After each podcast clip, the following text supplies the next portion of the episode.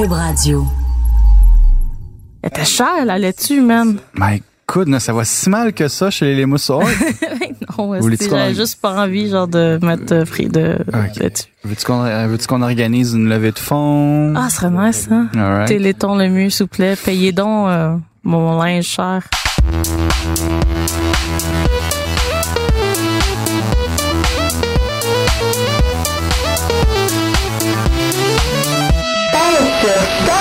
Bonjour tout le monde! Rebienvenue à J'explique, un balado mensuel piratant le fil audio de Pèse sur Start afin de vous proposer du contenu gaming et geek un peu plus grand public. En gros, il s'agit d'un balado dans un autre balado où on tente de démystifier la culture geek et gaming, de la distiller même pour monsieur et madame tout le monde. Dans un monde idéal, J'explique remplacerait Hébert Léonard comme musique dans vos ascenseurs, vos centres d'achat, vos salles d'attente et j'en passe. Pour cet épisode, je suis toujours en compagnie de Christine Lémousse, co-animatrice de Pèse sur Start le balado et intervenante à l'émission de Benoît Dutrisac sur Cube Radio. Car le sujet qu'on va aborder aujourd'hui lui tient tout particulièrement à cœur. Allô, André! Allô Christine! Comment ça va? Super bien toi? Euh, je suis tellement contente qu'on change de ça. Moi aussi, c'est pour les gens, tu sais, je veux dire, euh, mine de rien, je veux dire, c'est il y, a- il y a beaucoup de sujets qui naissent euh, vraiment d'anecdotes racontées en, en de- deux cadres de porte. Totalement. Et celui-là m'a fasciné tout particulièrement. Oui, euh, parce que en fait, euh, c'est le sujet est venu d'une anecdote que je t'ai contée quand euh, j'allais à l'arcade dans le temps que j'avais du temps Mhm. et que en jouant à Street Fighter ou euh, Time Crisis dans le fond de l'arcade euh, d'amusement, c'était quoi déjà? Amusement 2000 je crois là, sur euh, Sainte-Catherine. Un classique. Dans le fond de l'arcade se trouve une machine sur laquelle des gens s'entraînent S'entraîne. en, s'entraînent en vêtements de sport et avec des serviettes autour du cou. Fait qu'on parle ici de gens qui rentrent à l'arcade, vont à la salle de bain se changer pour ça? Exactement. Wow! Ils viennent, ils vont pas au gym, eux autres. Ils vont à l'arcade. Et voilà, alors euh, pour les gens qui s'y connaissent un peu, vous nous voyez venir pour les autres, on vous le confirme. Pour cet épisode de J'explique, on enfile nos pantalons de jogging et on met nos petites serviettes autour du cou, ainsi que nos étirements qu'on doit faire religieusement avant de se lancer, car on aborde le jeu de danse Dance Dance Revolution. Ou DDR. Dance Dance Revolution est un jeu vidéo de musique et rythme développé par Benami, le volet musical du studio Konami, à qui l'on doit notamment les séries Castlevania et Metal Gear Solid. Le jeu a tout d'abord été lancé au Japon en 1988, puis en Europe et en Amérique du Nord l'année suivante. Au fil des années, Dance Dance Revolution est devenu THE jeu de danse dans le domaine des jeux vidéo. C'est quoi Dance Dance Revolution? Ou comme Christine l'a dit il y a quelques instants, DDR pour les intimes? En gros, c'est un jeu vidéo où les joueurs doivent accomplir des tâches, appuyer en avant, en arrière, sur les côtés, etc., selon un rythme imposé par le jeu sur une manette. Évidemment, à l'audio, ça peut paraître simple, mais en réalité, ça l'est pas du tout. Dans le fond, tu danses au rythme de la grosse musique dance produite par Konami ou d'autres artistes plus connus. Et surtout, la manette se retrouve en dessous de tes pieds et tes pieds ben, sont tes pouces. Exactement. Fait c'est une véritable piste de danse euh, comme manette et l'expression jouer comme un pied prend tout son sens ici. Ah! C'est ina- inacceptable, inacceptable. Désolé. Au fil des années, DDR a été lancé sur borne d'arcade, une nouvelle version s'en vient d'ailleurs cette année, mais aussi sur téléphone mobile ainsi que consoles comme la PlayStation par exemple. Plutôt qu'un dance floor, le jeu vient avec un tapis sur lequel on doit danser.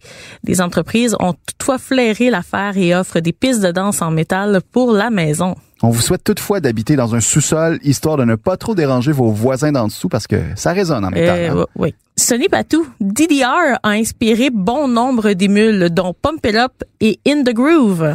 Et incroyable mais vrai, le Québec a également sa propre version de Dance Dance Revolution.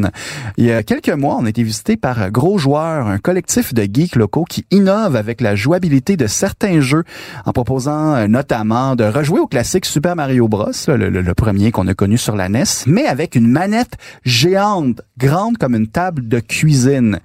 Alors, euh, ces gens-là nous sont venus euh, à nos bureaux de PS sur Start en septembre 2018 pour nous faire essayer sa version de DDR où on retrouve des chansons de rappeurs locaux dont Loud et son fameux hit fort à propos, toutes les filles savent danser.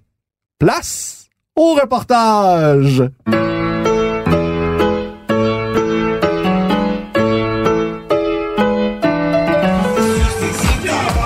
Jules, d'où vient l'idée de mettre des chansons de rap québécois dans DDR?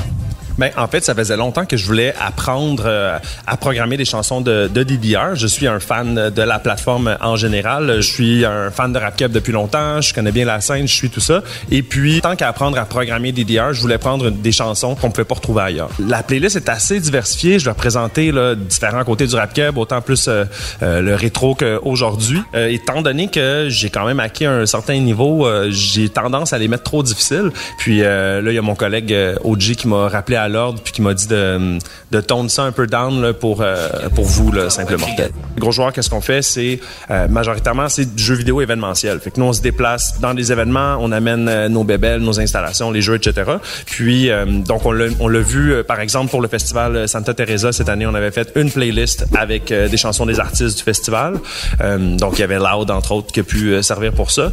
D'ailleurs, c'est un service qu'on offre, que c'est possible de faire des chansons sur mesure pour vos événements, si vous euh, que ça soit pour des, euh, des festivals, des événements publics ou pour des parties privées, même pour un pour un mariage, vous voulez votre tune, à la place à place d'avoir la première la première danse de couple là, sur euh, comme tout le monde là, un slow sur le dance floor, mais pourquoi pas le faire sur le DDR Maudite bonne idée, ça. Je pense que je vais demander ma blonde en mariage juste pour pouvoir faire ça. On le voit avec cette bande d'arcade créée en hommage à DDR. Ce jeu a, depuis son lancement, captivé le grand public totalement. Imaginez. David Liu, un étudiant de l'université de Stanford aux États-Unis, a consacré son mémoire de maîtrise à la popularité du jeu sur le marché américain. Pas mondialement, là, vraiment, juste sur le marché américain. Ben faut le faire quand même. Malgré une culture d'arcade en voie de disparition, on va pas se leurrer, euh, Christine, tu l'as dit toi-même, tu y allais il y a quelques années à Amusement 2000 à Montréal, euh. Euh, mais là un peu moins, j'imagine. Je suis vieille. Ben c'est ça, mais exactement, c'est, c'est ça, suit la, vague finalement. Il y a une culture d'arcade qui se perd euh, au Canada et aux États-Unis. Il y a de moins en moins de salles d'arcade, euh, tant le succès des, des, jeux de console et de, d'ordinateurs l'emporte. Mais au Japon, en Asie, ce n'est pas le cas. Non seulement DDR il est fort populaire là-bas, mais euh, DDR est un des rares jeux d'arcade qui s'exporte toujours de moins en moins bien, mais il s'exporte tout de même jusqu'ici. Depuis 2011, c'est le jeu vedette d'une compétition mondiale, le Konami Arcade Championship, qui en 2017 couronnait son premier champion nord-américain, Chris Chike. C'est aussi du sport, mine de rien, comme l'histoire de l'Américain Christopher Barnett nous le fait réaliser. Qui? Ah, Christine, je suis vraiment contente que tu me poses la question car... Place au théâtre!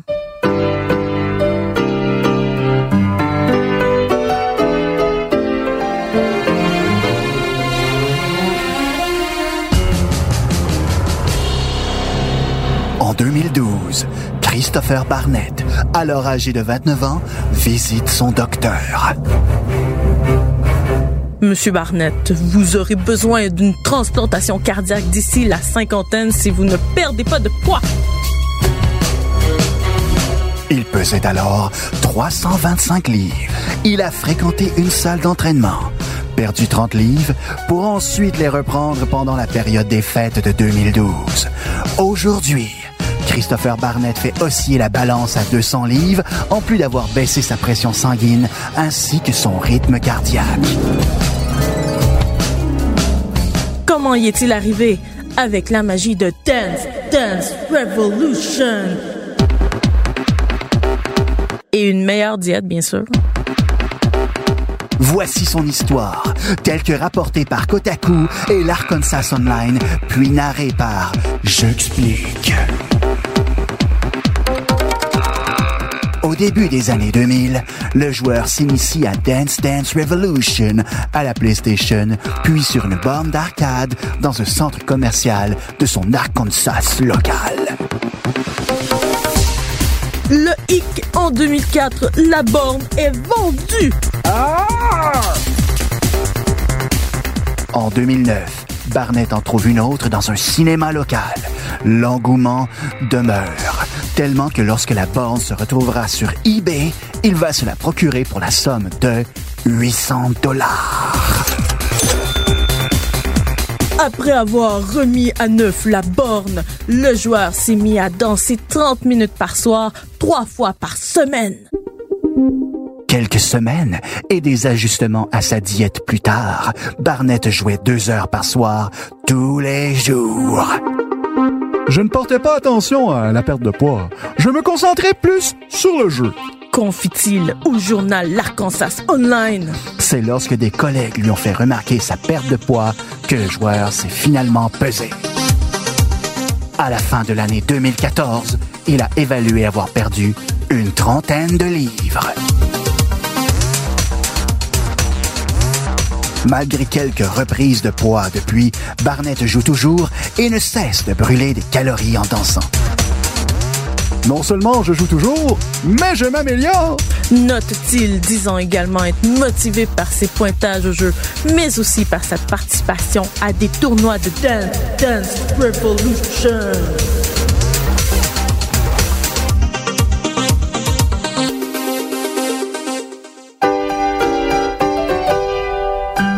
C'est bien beau tout ça, André, mais savais-tu que des histoires du genre, il y en a un peu partout? Ben j'imagine, c'est quand même un moyen assez séduisant tu sais, de faire du sport tout en s'amusant. En effet, mais je te parle ici même au Québec. Mais voyons donc. Bah, te le dis. En fait, mon chum, pendant euh, sa période de célibat, a également utilisé ce moyen pour avoir du fun et brûler des calories et son petit euh, belly. Oh, Christine, penses qu'on pourrait faire venir Kevin dans nos studios pour en parler au nom de Pèse sur Start? Ben oui, il travaille de chaque côté. Fantastique. Yay! Place à l'entrevue! Euh, je m'appelle Kevin, j'ai 34 ans. Je suis conseiller en soutien informatique chez Vidéotron. Kevin, comment DDR est venu dans ta vie? C'est quoi ta première, euh, appelons ça, rencontre avec euh, cette bande d'arcade-là? Ben, c'est par une amie commune, en fait, elle nous amenait aux arcades à Montréal pour la première fois, là, au euh, Amusement 2000. Mhm. Puis là, ben, justement, on a essayé la machine pour le fun, en fait, comme défi entre amis, etc. Puis j'ai, j'ai, j'ai pas eu la piqûre, justement, sur le moment-là. J'ai- c'est- c'est- C'était le fun. Enseignement sportif, ça m'a attiré beaucoup, là, en partant. là. Fait c'est un passé de sportif aussi, c'est ça? Ouais, c'est ça. J'ai fait beaucoup de sport quand j'étais jeune, j'étais très actif. Puis veux, veux pas la stimulation. Ben, j'ai toujours été aussi un joueur de jeux vidéo depuis que je suis depuis que je suis né en fait. Là. Mes parents avaient un Atari puis euh, j'ai un Nintendo plus tard, fait que veux, veux pas le croisement des deux en même temps comme un sport avec un jeu. Ouais. C'était parfait, là. c'était le fun. Tu peux-tu me parler justement de cette passion-là des DR? Je veux dire, après ça, est-ce que tu y allais à un rythme régulier, hebdomadaire, ou c'est juste que tu y allais vraiment à fond quand tu y allais? C'était quoi un peu, genre, ta routine? Ça a commencé doucement avant à la maison, veux, veux pas, avec un tapis de base. là. C'est- Ok. Pour apprendre comment jouer, etc. Inévitablement, vite, tu frappes un plafond parce que le tapis, c'est peu de la merde. ça, ça glisse. C'est dit, c'est dit. quand on à monter à un certain niveau, ça glisse, puis c'est, c'est, ça commence à devenir euh, vraiment fastidieux. Il y a des tapis plus chers qu'on pouvait acheter dans le temps, en mousse ou en métal. Mhm. Mais quand tu travailles pas ou t'es étudiant, t'es comme shit. Ouais, c'est ça. Tapis de 300 pièces, puis le, sans par- parler du shipping, t'es comme euh, je suis pas Mm. sûr encore. J'avoue que se faire livrer une grosse plaque de métal doit coûter cher en shipping. Ouais, ouais, ouais. Sinon, ben là, c'est là que tu commences à aller plus à l'arcade, justement. Puis, veux, pas, il y a d'autres personnes qui jouent là-bas, puis ils ont un certain niveau. Oui. Puis, euh, éventuellement, tu comme, tu veux atteindre ce niveau-là, genre. Puis Ok. c'est, un autre défi, justement, entre les gens qui vont là. Puis généralement, ils sont pas mal euh, conscients. Tu sais, je veux dire, si t'arrives là, tu te en queue, puis tu mets ton 25 cents, puis son tour après. Il y a personne qui juge, puis c'est ben, dans le temps. Je sais pas comment c'est à cette heure. OK. mais dans le temps, c'était comme... Euh, eux autres, ça leur faisait une pause aussi pour respirer, de toute façon. ben oui. Fait que là, il y a une espèce de sous-culture, là, de, de, de, genre, après le Fight Club, il y a le Dance Club euh, autour de DDR des, dans des, sur les bornes Je pense d'arcade. qu'encore aujourd'hui, si on C'est dans les ça, hein? arcades, on voit du monde autour qui attendent, genre, puis qui sont, ils attendent juste leur tour, genre, puis euh, ils se compétitionnent, là. Mm. T'as peut-être été témoin de ça euh, au début de l'épisode. Euh, Christine nous disait qu'il y avait une espèce de euh, genre de, de- de rassemblement de gens finalement qui, qui arrivent à l'arcade, euh, genre Amusement 2000 et compagnie, qui vont se changer en vêtements sportifs avec la petite serviette et tout ça, et tout ça, qui vont jouer à DDR, puis après ça re- reviennent dans la salle de bain pour se changer, mettre leurs vêtements de tous les jours. T'as-tu été témoin de ça, toi? J'ai fait ça. What? yes! Inévitablement. Surtout l'hiver, parce que l'hiver, euh, des bottes, ça, tu peux pas jouer avec ça au Ben dehors. ouais, en même temps, j'imagine. Puis aussi, le, dépend du type de souliers que t'as. Il y a des souliers plats, genre, que t'es comme pas, pas confortable à jouer avec. Fait que t'as tes souliers de sport un peu, genre. Tu préfères mettre tes shorts aussi, parce que plus de liberté de mouvement que des jeans, admettons, ou des pantalons de travail. Je sais qu'on n'aime pas toujours penser en ça, mais je sais aussi que c'est une question que les gens qui nous écoutent en ce moment se posent. Ça- C'est à quoi que ça a donné comme résultat? Euh, T'as-tu noté genre un nombre de livres que t'as perdu ou un nombre de Ouais, tours de taille? J'avais, j'avais quand même perdu pas mal de poids. J'avais perdu au moins une quarantaine de livres. Juste euh, Wow. pendant quasiment un été, je dirais. Genre, c'était... Genre 40 livres en 3-4 mois? On parle de quelqu'un qui, qui était inactif totalement. Genre, OK, non, mais quand euh, même, c'est wow. Et on parle de, de combien de fois par semaine? Je dirais deux à trois fois par semaine. Quand même, À peu ouais. près. Genre, c'est, c'est, ça, c'est parce que j'avais d'autres activités aussi euh, dans ce temps-là, genre d'autres jeux vidéo, mes amis, sinon. Ben oui, é- évidemment. Mais euh, ouais, principalement, c'était, c'était, c'était pas mal ça. Là.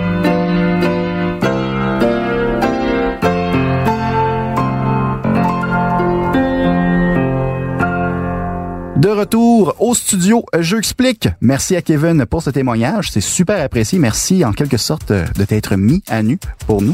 Merci aussi euh, à Christine pour, euh, soyons sincères, pour avoir trouvé l'idée euh, de sujet de ce mois-ci ainsi que pour ta co-animation. C'est toujours apprécié. Ben merci André de m'avoir écouté pour une fois et euh, surtout euh, merci Kevin, continue comme ça. Puis bonne fête quand ça sera ta fête.